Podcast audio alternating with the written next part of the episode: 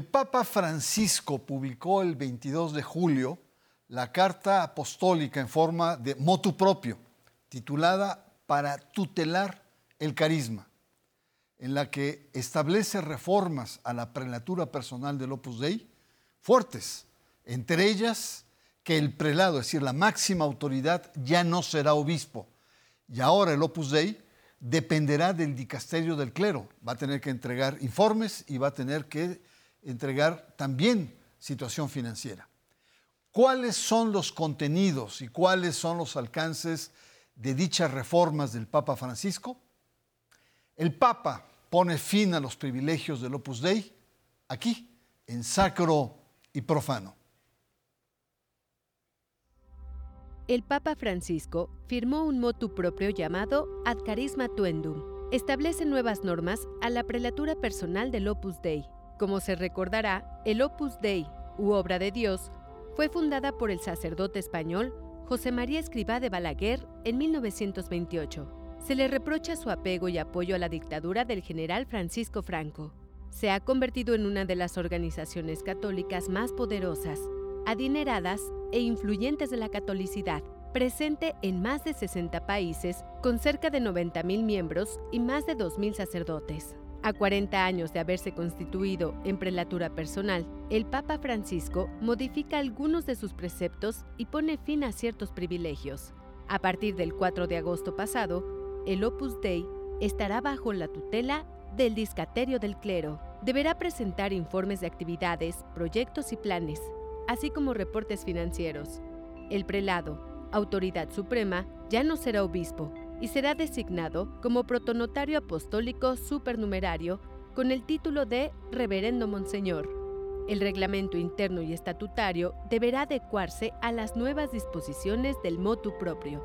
Probablemente el Opus Dei es una de las instituciones católicas más controvertidas en la Iglesia. El Opus es conservador. Ha sido acusado de ser una iglesia dentro de la iglesia con un comportamiento propio de una secta. Muy buenas noches, bienvenidos a Sacro y Profano. Esta noche vamos a analizar estos cambios propuestos por el Papa Francisco al Opus Dei. Pero antes es importante preguntarnos qué es una prelatura personal que otorgó Juan Pablo II al Opus Dei hace 40 años. Hay que decir que es una figura institucional especial de la Iglesia, es una organización regida por un prelado cuya jurisdicción no está vinculada a ningún territorio determinado. Es decir, es una especie de diócesis que depende del Papa, pero sin territorio, podría ser el mundo entero es el territorio. El Opus Dei es la única prelatura personal en la Iglesia y por lo tanto el Papa Juan Pablo II, el Papa Boitila, le otorgó al Opus Dei este estatus jurídico ventajoso en 1982. Estos ajustes han causado mucho revuelo en los medios. El opus vuelve a estar en el ojo del huracán con estos cambios. Para ello, para poder entender cuáles son la magnitud de estos cambios, para poder entender el contexto, contamos con la valiosa presencia de Juan José Tamayo, un reconocido teólogo progresista, analista español, muy cercano a América Latina. Juan José Tamayo, muchas gracias por estar acá en Sacro y Profano quiero preguntarte qué opinas de esta derogación que ha hecho el Papa Francisco a los privilegios que tuvo de Juan Pablo II. Me parece una medida necesaria y que ha llegado con un cierto retraso, porque ya son nueve años y unos meses los que está en el pontificado el Papa Francisco y creo que responde estrictamente al proyecto de reforma de iglesia que quiere llevar a cabo el Papa Francisco y sobre todo frenar las tendencias más involutivas, más conservadoras de estos llamados nuevos movimientos religiosos. Creo que la medida se adecua o se adecua perfectamente a su proyecto de iglesia y de sociedad. Em, con la que... Quería preguntarte también, el tema del el motu propio del Papa. ¿Por qué acentúa, o cuál es tu lectura de acentúa el carisma sobre la autoridad jerárquica? Porque el carisma eh, gradualmente, desde la fundación del Opus Dei, se ha ido perdiendo y el Opus Dei se ha conformado como una institución jerárquico, piramidal, patriarcal, basada en eh, la autoridad del padre que ha desembocado en autoritarismo y lo más contrario al carisma de la santificación en el trabajo, que era la propuesta inicial del Opus Dei, y del compromiso, la presencia en el mundo, es precisamente el autoritarismo y el paternalismo en el que desembocó el Opus Dei. Eh, una cuestión eh, muy importante, este shock cultural que el Opus Dei tuvo en el 2005, que fue esta famosa película de El Código da Vinci. Recordarás que en el Código da Vinci se presenta a un Opus Dei eh, sombrío, a un Opus Dei oscurantista, a un Opus Dei obsesivo con el poder. Eh, y, realmente a nivel cultural esta película que tuvo un éxito extraordinario en todo el mundo, eh, perfiló un, un, Opus Dei, em, digamos, tóxico.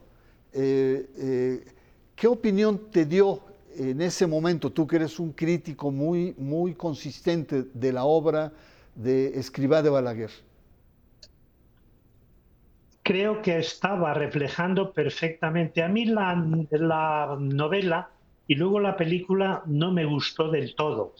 Eh, sobre todo por el enfoque que hacía de algunos temas como el de María Magdalena, que yo creo que lo banalizaba o lo frivolizaba. Pero en el caso del Opus Dei, eh, esa imagen que presentaba eh, era la que respondía a la realidad. Porque claro, yo, mm, tenga usted en cuenta que yo he sido condenado por el Vaticano el año 2003, mi libro Dios y Jesús, por un artículo que publiqué en el diario El País, una canonización inoportuna. Y ese artículo lo llevaron a Roma y estando Ratzinger de presidente de la Congregación para la Doctrina de la Fe, llevó a cabo una investigación. Bueno, pues yo creo que lo que dice el Código da Vinci es verdad, ¿no? No solamente este oscurantismo, sino esa capacidad de ir por detrás de denuncias.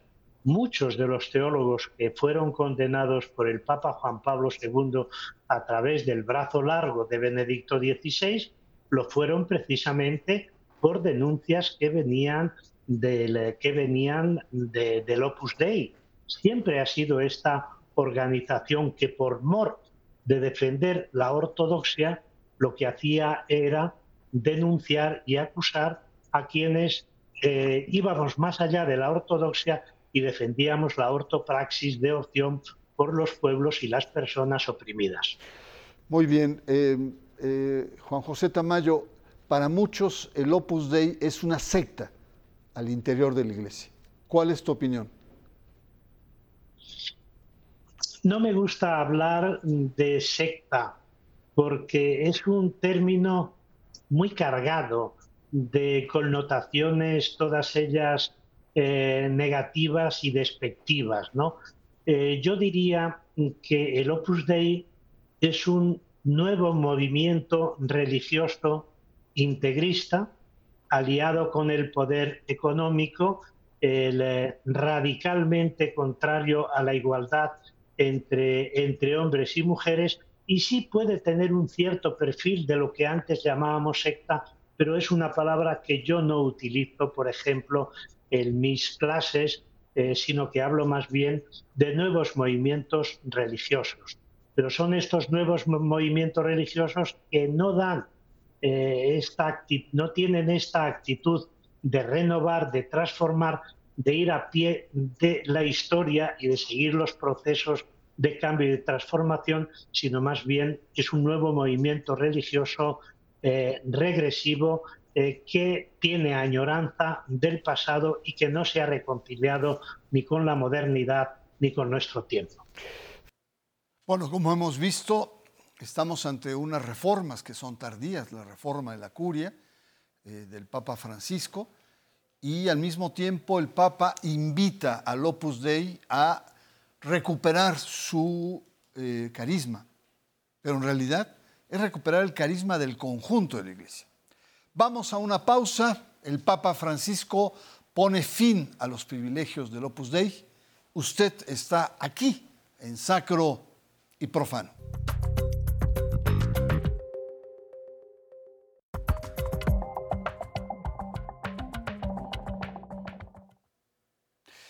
Regresamos, estamos conversando con el teólogo y analista Juan José Tamayo, eh, desde España, parece que hace 35 grados allá, y estamos analizando los ajustes, las reformas que el Papa Francisco ha impuesto al Opus Dei.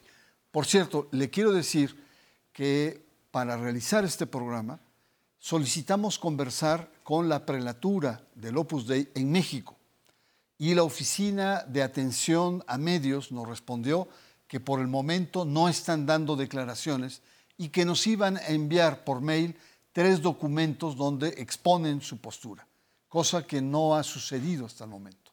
Así es que seguimos con, a la espera de ver la postura oficial, por lo menos de la prelatura en México.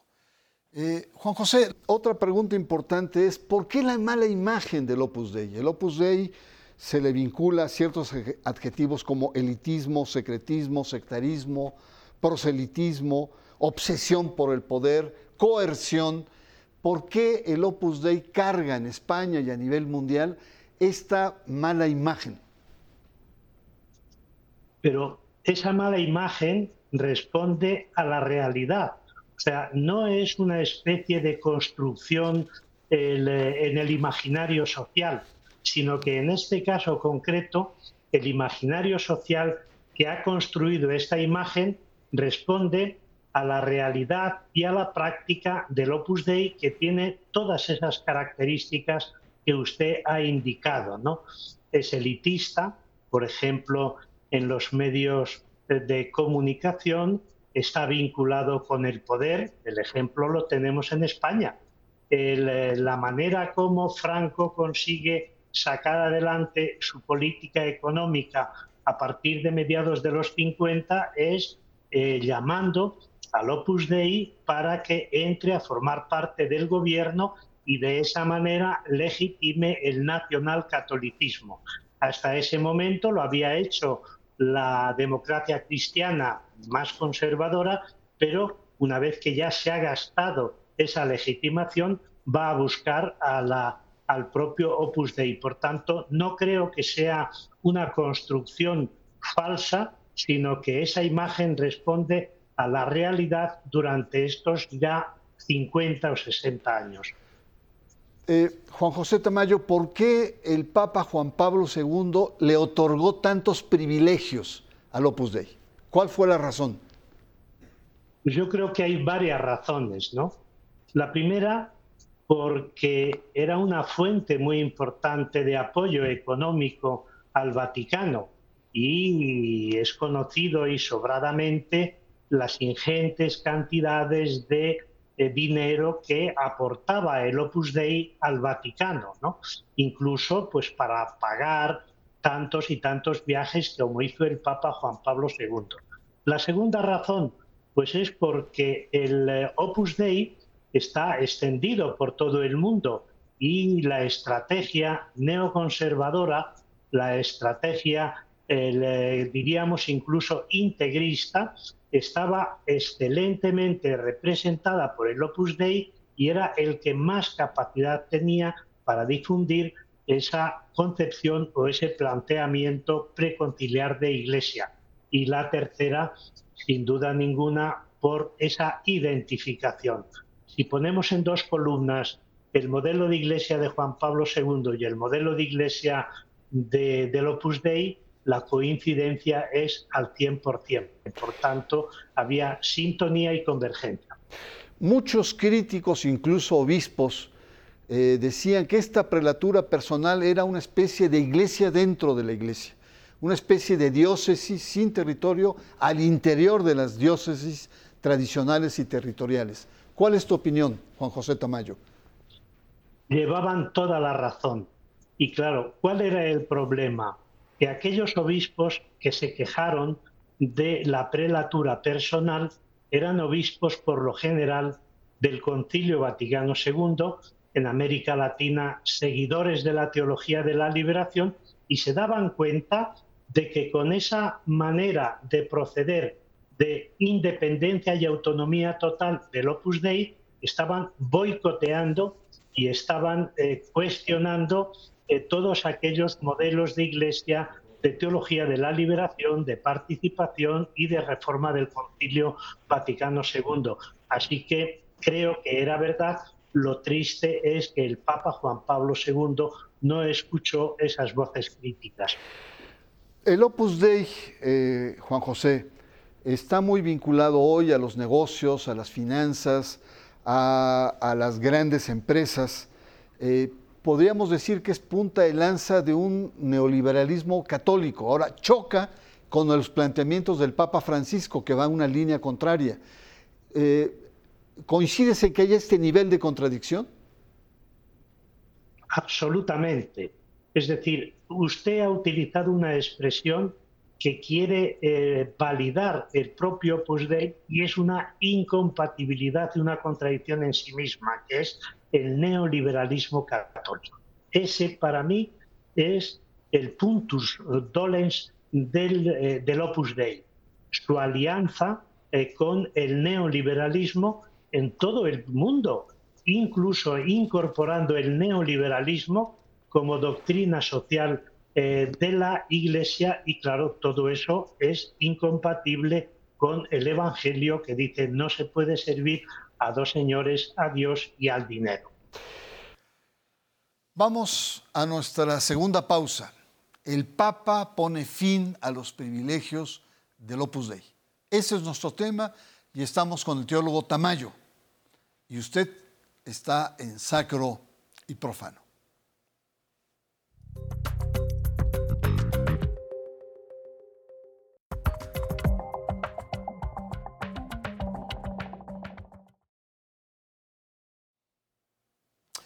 Regresamos, estamos conversando sobre las implicaciones, el contexto, las características de las reformas que el Papa ha introducido en el Opus Dei. Eh, quisiera preguntarte, ¿cuál es la reacción frente a estas reformas? En realidad, el Francisco ha arrancado o ha limitado estos privilegios que el Opus Dei tiene desde hace 40 años. ¿Qué reacción esperas del Opus Dei? Pues yo tengo un escepticismo total y lo digo con todos los respetos y ojalá me equivocara. ¿Cuál es la reacción del Opus Dei en este momento? Una expresión de Ocari lo refleja muy bien. Acatamos filialmente. Pero ese acatamiento filial en ningún caso significa aceptación cordial. ¿Por qué? Pues, sencillamente porque yo creo que esta, mm, eh, esta constitución apostólica, esta carta apostólica va a fracasar al menos en lo que se refiere al fondo. En la forma sí, claro, ya se ha quitado Cari el pectoral, eh, ya no viste como obispo, pero esas son formalidades externas que el Opus Dei cumple perfectamente y sin ningún problema pero a mí me parece que teniendo tanto peso como tiene en el ámbito económico, en el terreno político, estando tan extendido, teniendo tantos miles de parroquias al frente y numerosos obispos en todo el mundo, no va a poner en práctica los cuatro o cinco requisitos que les exige, que le exige esta, mm, este motu propio. Finalmente, y agradezco mucho eh, eh, tu presencia aquí en Sacro y Profano y te pido disculpas por todos estos temas, eh, problemas técnicos. Pero ¿qué viene ahora? El Papa ya ha limitado los privilegios que tenía el Opus Dei después de 40 años. El Opus Dei se ha puesto en la palestra a nivel internacional. tu observación o tu percepción es de, escepticismo. Poco va a cambiar el Opus Dei. ¿Qué tenemos que hacer ¿no? para que el Opus Dei verdaderamente cambie? Es una pregunta para mí fundamental, porque quienes nos movemos en el ámbito del modelo de iglesia del Papa Francisco y del proyecto de sociedad igualitaria y no discriminatoria, al menos desde el punto de vista social, creo que también tenemos que colaborar con el Papa para que el Opus Dei renuncie a ese pasado eh, que no se corresponde para nada con el espíritu del Evangelio y ponga en práctica estas orientaciones y que seamos críticos. Yo lo vengo siendo desde hace 40 años y yo lo voy a seguir siendo. Es decir, no quiero ser un detective del cumplimiento del Opus Dei de las, de normas de Francisco, pero sí tenemos que hacer un seguimiento riguroso y exigente, porque todo aquello que en el Opus Dei sea mantener el pasado, eh, seguir eh, manteniendo y defendiendo sus propios privilegios, pues eso va en contra de ese espíritu transformador de la Iglesia de recuperación del Vaticano II eh, para generar esta comunidad de comunidades o esta Iglesia eh, que eh, sale hacia el exterior y se implica en los problemas humanos que realmente son los que mm, a los que contribuye la Iglesia católica a partir pues de una presencia en el ámbito de la marginación y de la discriminación. Tenemos que ser muy activos, siempre, claro, sin hacer condenas y denuncias injustas para que esa orientación del Papa se cumpla y vaya en la dirección de la Iglesia evangélica y samaritana que quiere el Papa Francisco. Por lo que nos has conversado, Juan José Tamayo, el tema de la reforma al Opus Dei tiene que inscribirse todos estos cambios en el contexto de la reforma de la Iglesia, es decir, una reforma que estaba pensada de una curia eh, que se servía del conjunto de la Iglesia, una curia imperial que tenía una serie de grandes defectos, sobre todo la lucha del poder, y el Papa quiere introducir una curia que esté al servicio de las iglesias. Y en ese sentido, eh, los ajustes al Opus Dei cobran sentido. Y creo que es una gran conclusión. Yo quisiera concluir esta conversación recordando las palabras de Abraham Lincoln, que decía que casi todos podemos soportar la adversidad, pero si queremos probar el carácter de una persona o de una institución, hay que darle poder. El Opus Dei tiene una obsesión tóxica por el poder. Así lo dicen exmiembros en desgarradores testimonios. Oscurantismo, fascinación por el poder. Vaya fórmula. Esperemos que retome el carisma, no solo el que proviene de Escribá de Balaguer, que es su fundador, sino también el carisma de toda la iglesia. Soy Bernardo Barranco y le espero la próxima semana aquí en Sacro y Profano.